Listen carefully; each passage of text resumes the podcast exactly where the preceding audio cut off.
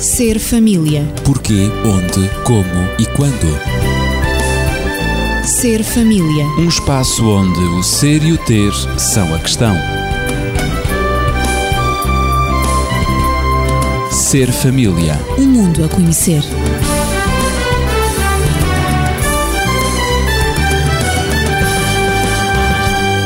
É com prazer que estamos no Ser Família de hoje. Dou-lhe as boas-vindas. Eu sou Ezequiel Quintino e estou acompanhado de três senhoras. Não tenho os habituais companheiros, apenas retive uma, Natividade Lopes, na Pedagogia, mas tenho Teresa Félix, enfermeira especialista em saúde materna e obstetrícia, docente de enfermagem, mestre em ciências da enfermagem, nomeadamente na área do aleitamento materno. Também Maria João Rodrigues, enfermeira especializada em saúde mental comunitária e mestre em bioética.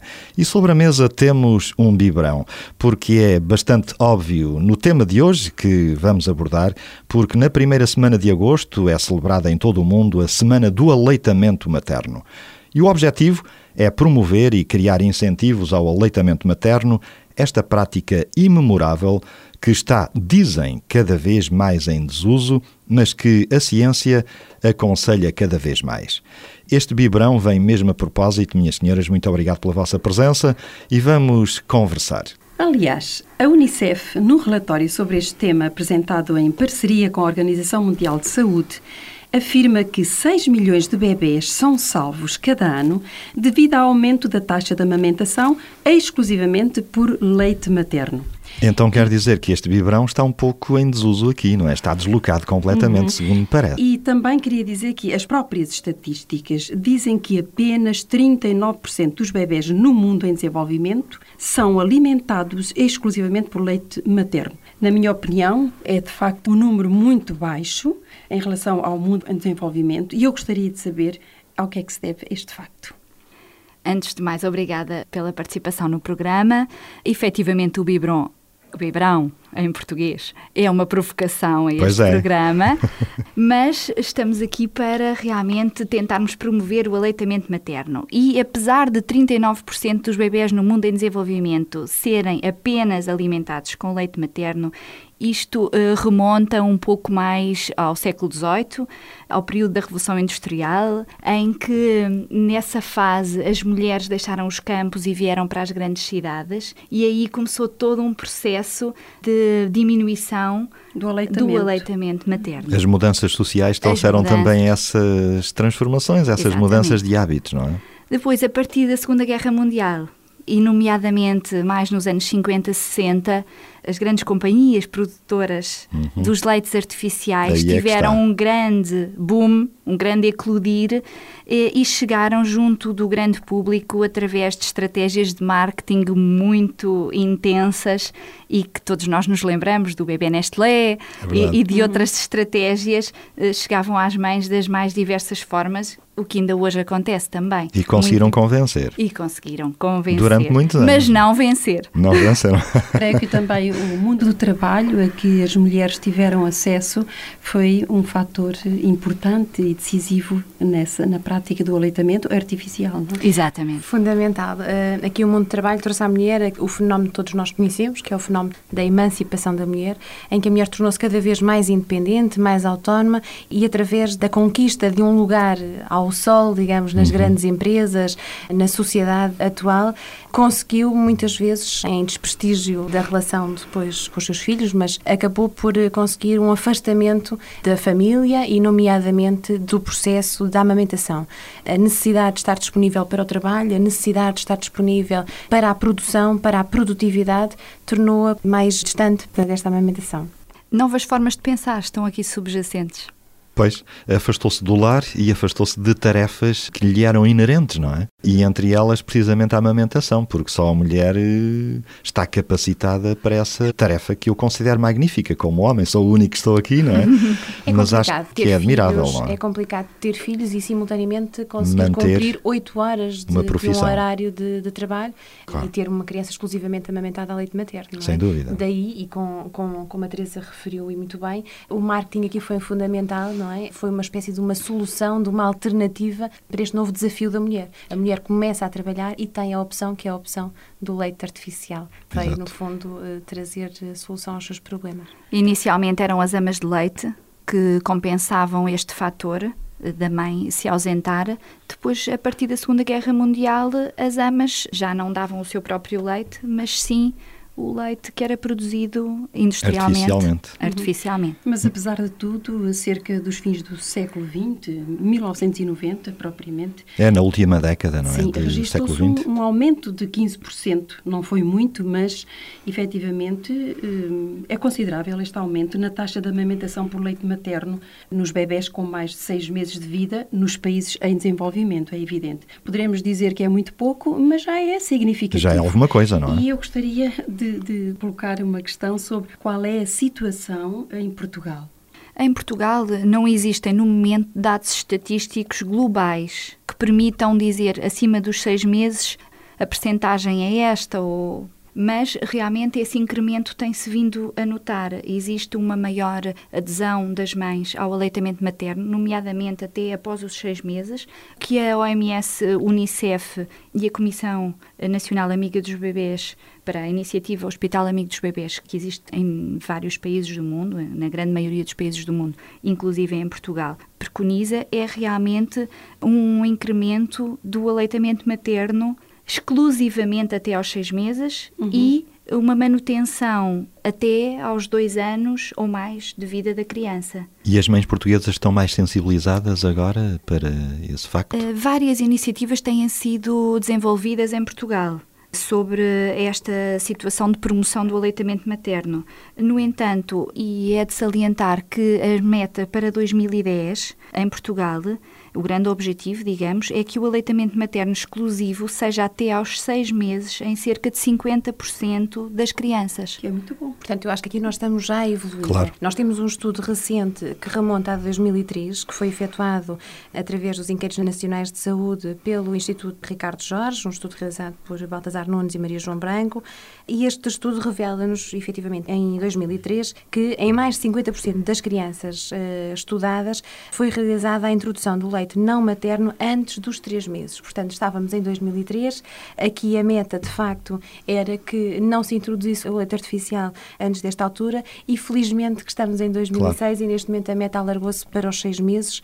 Contudo, quero aqui também salientar que há realmente uma evolução positiva a todos os níveis, nomeadamente, quer de 95, 96 para 98, 99, passou-se de 40% para 19% de crianças que introduziram biberão antes das quatro semanas. Portanto, estamos com uma introdução cada vez mais tardia do leite artificial. Eu penso que isto é um ponto a favor É muito bom registar isso, não é? Positivo para todas as mães, para todas as famílias e principalmente, julgo eu, não sendo especialista destas matérias, mas empiricamente parece-me que é uma vantagem para os futuros homens e mulheres, não é? Sem eh, Esses bebés que vão provavelmente desenvolver de uma forma mais harmoniosa mais e, e, mais saudáveis, não é? Eu acho que sim, e estão de parabéns a região centro de Portugal e o Alentejo. Ah, a é? região centro foi contemplada com 86% ah, dos sim. bebés alimentados são de origem da região centro. Neste, neste parabéns estudo. à região centro. Exatamente. E o Alentejo foi de facto também a região que sofreu uma melhor evolução, com um aumento de cerca de 11,3% no aleitamento materno. Portanto, eu penso Ótimo. que aqui o Programa Nacional de Saúde, os centros de saúde, os profissionais de saúde estão de parabéns, porque as consultas de saúde materna e obstétrica fazem, sem dúvida, uma grande promoção no sentido de continuar e de se promover realmente o aleitamento materno. O trabalho tem sido, de facto, frutífero, não é? Importa colocar aqui uma questão que temos estado a falar de aleitamento materno, mas afinal, qual é a importância do aleitamento materno no primeiro ano de vida do bebê e durante o restante período do seu desenvolvimento? Esta é a grande questão que eu creio que ainda não foi colocada, que irão responder, a Teresa, Maria João e a Natividade, mas eu proponho que precisamente aqui possamos fazer uma pausa em música, porque ao falar de bebés, nós teremos de oferecer música às crianças.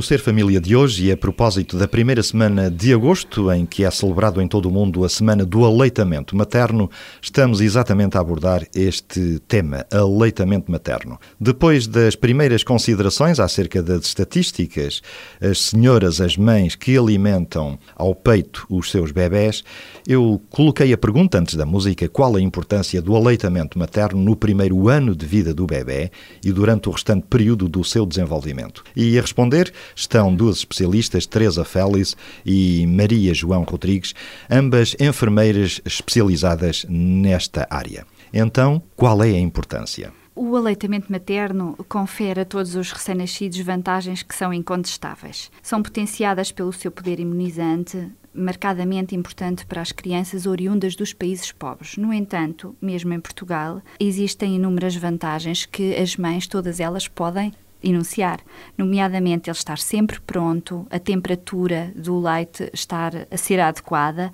sem manipulação, o que diminui o risco da contaminação microbiana, Exato. é mais económico e é claro que os milagres habitualmente não resistem ao rigor da análise científica, no entanto, até ao presente, nenhuma fórmula para lactente, nenhum leite artificial, portanto, atingiu a complexidade e a qualidade em nutrientes vitais, fatores de crescimento, anticorpos, como todos eles estão presentes no leite materno. Numa palavra, nenhum leite artificial pode rivalizar com o leite materno. Nenhum. É? Nenhum. Por é. muita técnica e ciência que haja, ainda não conseguiram chegar é lá. Muito à frente, muito à frente.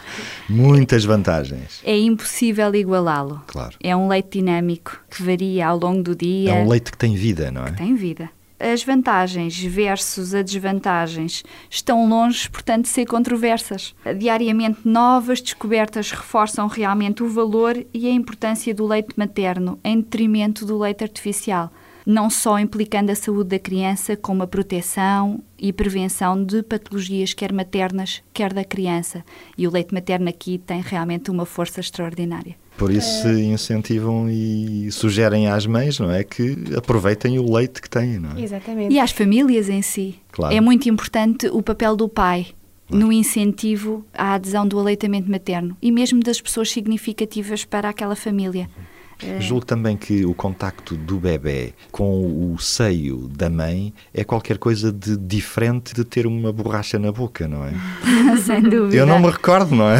A Ninguém se com a recorda. borracha não se faz sentir tanto, de facto é verdade a vinculação com o leite materno e com a mãe é muito mais forte e muito mais intensa através da amamentação claro. uh, ao peito, sem dúvida alguma. Mas temos que considerar também que, independentemente dessa vinculação desencadear-se e desenvolver-se mais facilmente através da alimentação materna, é também vantajoso para a mãe amamentar ao peito. E isto porque não tem vantagens, portanto, só a nível do recém-nascido em si, claro. mas tem também vantagens no que diz respeito à recuperação no período pós-parto. A involução do útero ocorre muito mais rapidamente, portanto, quanto mais ela amamentar, mais o útero regressa à sua posição uh, anatómica, à Primitiva, sua base. É? Diminuindo o risco de anemia uh, portanto, por isto, perda, por claro. hemorragia. Exatamente, é fundamental. E há todo um conforto que é restabelecido. Portanto, aquele mito de que a amamentação ao peito pode ser prejudicial, pode desgastar a mãe, desgasta de facto, dá realmente um desgaste e um cansaço que o biberão pode realmente não despender, mas traz outros benefícios que, caso contrário, serão uh, realizados mais lentamente Portanto, o pós-parto será um processo, se calhar, mais demorado do que seria se realmente a mãe amamentar. Portanto, Para... isso também é válido eh, não apenas nos primeiros meses de vida, mas é válido também para o desenvolvimento do bebê no tempo seguinte, não é? Exato para o desenvolvimento ao longo de toda a sua vida. Toda a sua vida, porque toda são as vida. bases aqui mesmo Exatamente. que estão a ser estabelecidas. Uh, nomeadamente as questões não só nutricionais, como já falámos, mas anti-infecciosas, imunológicas, anti-alergológicas, Hoje as psicológicas. Dia, e hoje em dia é uma situação que se ouve facilmente. Os bebês eh, cada vez mais recorrem aos serviços de saúde por problemas alérgicos, são eczemas, são alergias, é são rinites, etc. E está estudado, de facto, quanto mais eh, for um bebê amamentado ao peito, menor é o risco de, de incidência destas alergias. Portanto, Fica o vista, sistema imunitário mais forte. É? Exatamente. É? Do ponto de vista imunológico, sem dúvida alguma, que a amamentação ao peito reforça uh, substancialmente o, que o sistema é imunológico. de considerar. É? Exatamente. Sem dúvida para além de outro fator, que é a intolerância à proteína do leite de vaca. Há inúmeras crianças, pessoas. Que têm essa reação. que desenvolvem uma reação alérgica à claro. proteína do leite de vaca e isto pode ser para a vida inteira. Se nós pensarmos, a maioria dos alimentos que nós temos no mercado contêm leite. Pois é. Portanto, isto vai ser algo problemático ao longo de toda a sua vida. Claro. Para além das asmas, os eczemas e as atopias, que são. Muito bem. De facto, eu penso que é uma necessidade de estimular o aleitamento materno e eu gostaria de saber, porque não tenho dados efetivamente, mas gostaria de saber eh, quais as medidas que têm sido tomadas ou estão a ser tomadas em relação ao nosso país, Portugal. Em 1997, iniciou-se em Portugal a iniciativa Hospitais Amigos dos Bebês. Decorrente desta iniciativa, vários aspectos têm sido considerados, nomeadamente a formação dos profissionais de saúde e das mães e das famílias, através não só das consultas de vigilância pré-natal, de enfermagem e médicas, como também eh, os cursos de preparação para a parentalidade ou para o nascimento, nomeadamente a criação de uma linha de apoio ao aleitamento materno, a linha SOS Amamentação, os cantinhos da amamentação nos diferentes centros de saúde ao longo do país e grupos de apoio de mães no pós-alta. A Unicef, em parceria com a Comissão Nacional Iniciativa Hospitais Amigos dos Bebés, tem colaborado em todas estas estratégias de promoção e apoio e suporte ao aleitamento materno. Afinal, há toda uma estrutura montada que eu pessoalmente desconhecia, não é? E que provavelmente parte do nosso auditório também não estaria informado sobre isso, Mas o que é muito a questão interessante. também se prende um bocadinho com tantos, tantas estruturas de facto que estão montadas, mas se calhar as pessoas perguntam-se para que servem. Para que servem? Para que é? servem? E onde estão? Onde estão?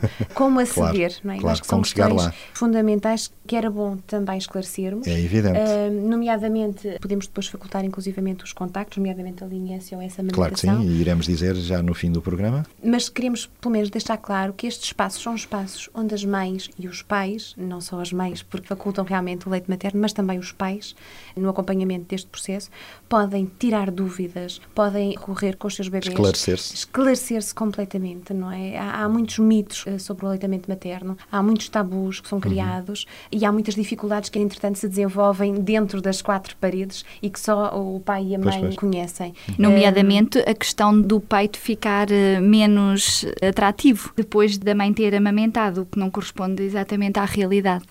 Pois há, há esses mitos, é, essas ideias, esses conceitos esclarecidos, esclarecidos, e banidos, não é? Claro que sim. Claro e estes espaços então estão disponíveis. Estou-me aqui a lembrar da maternidade Alfreda Costa, que tem neste momento um espaço designadamente para esta temática. Está com certeza disponível para todas as mães e os pais que lá se possam dirigir.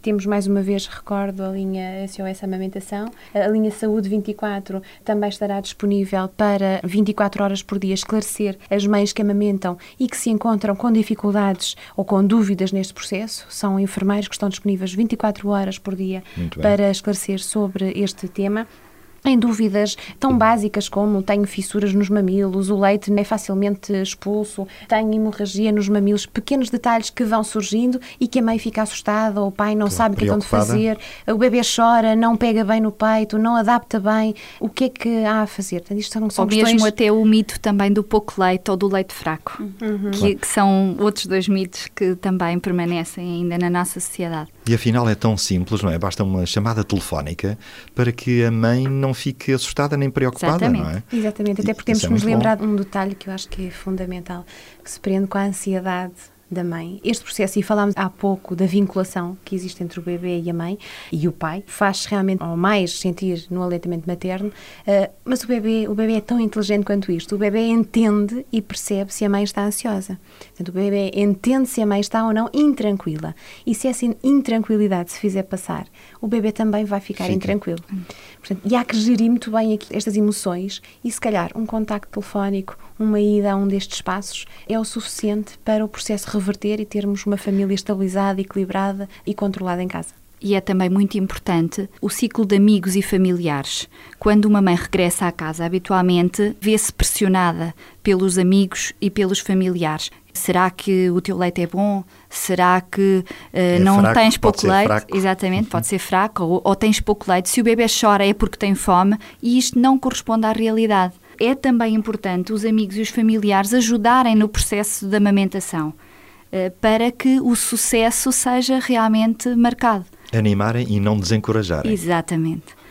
Então aproveitamos a ocasião para darmos estes endereços que serão úteis para aqueles que estão a ser pais. Recordo então mais uma vez, a linha Saúde 24 é o número 808 24 24 00, disponível 24 horas por dia. E a linha SOS Amamentação, também uma linha de apoio e acompanhamento, também 24 horas por dia disponível para os pais ou outras pessoas que necessitem de ajuda, e é o 21 388 0915. Muito bem, agradecemos à Teresa Félix, à Maria João Rodrigues e à Natividade Lopes a colaboração neste Ser Família de hoje. Se tiver ainda questões, dúvidas a colocar ou mesmo fazer comentários e sugestões, poderá contactar-nos para o telefone 219 106 310. Seja feliz. Que Deus o abençoe. Ser família. Porquê, onde, como e quando. Ser família. Um espaço onde o ser e o ter são a questão. Ser família. Um mundo a conhecer.